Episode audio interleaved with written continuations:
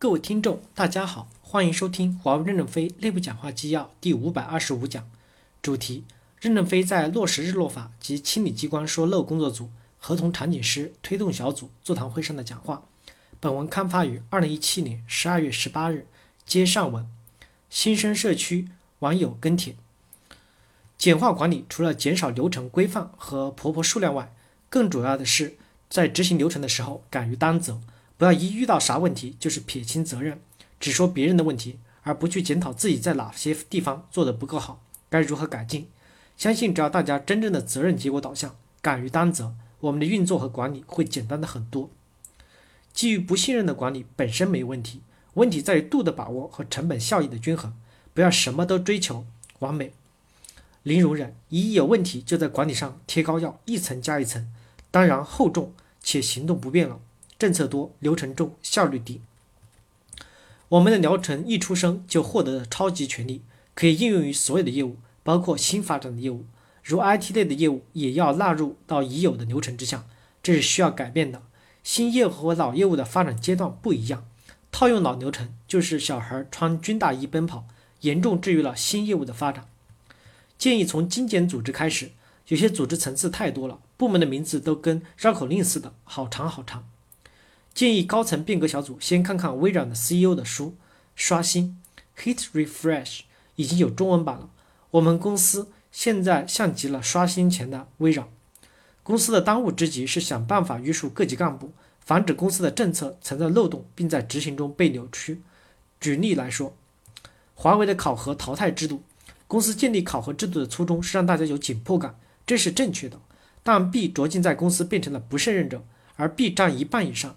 这就让大多数人有不被认可的感觉。当一个公司的多数人有不被认可，人人自危，不再以公司当家，怎么可能真心去为公司长期奋斗？效率又如何不降低呢？同样一个人，分在关键岗位上就容易出成绩，分在次要岗位上就很难出成绩。哪怕他在次要岗位上兢兢业业，这本身就存在不公平。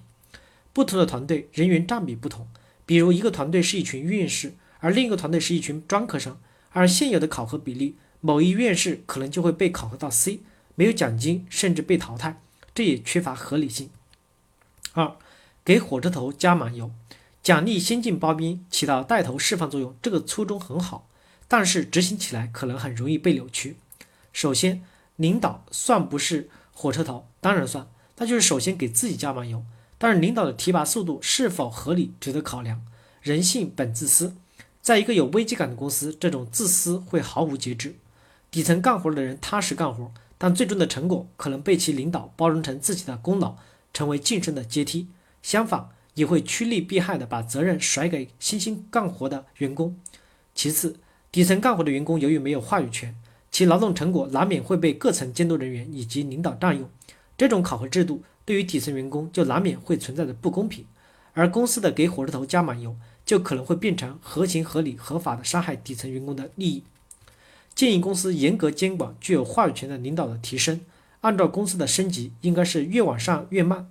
如果公司统计各级领导的升级效速率明显高于底层员工，显然是利于自己的话语权在作弊。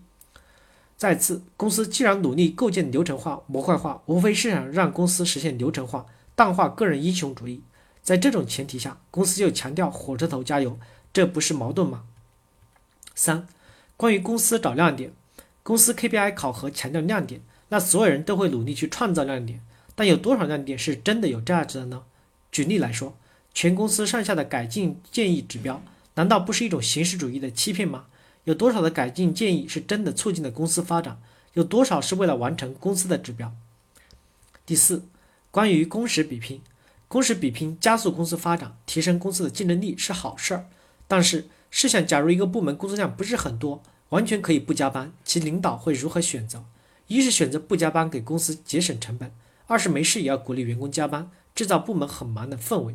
不用想，多数领导都会选择二，因为谁也不愿意因工时落后而影响部门的考核。合格的合同场景师产生难，更多的是认定挑选合同场景师的人缺乏，或者是 owner 错位。一，合同场景师本身属于通才类的综合人才。目前公司的评选和任职都是基于专业线的标准来定的条条框框。二，要避免专业线的指定，这样的产生只会是专家，要有一线作战单元的主管和决策人来推荐，看谁作为合格的参谋，支撑作战最有利。感谢大家的收听，敬请期待下一讲内容。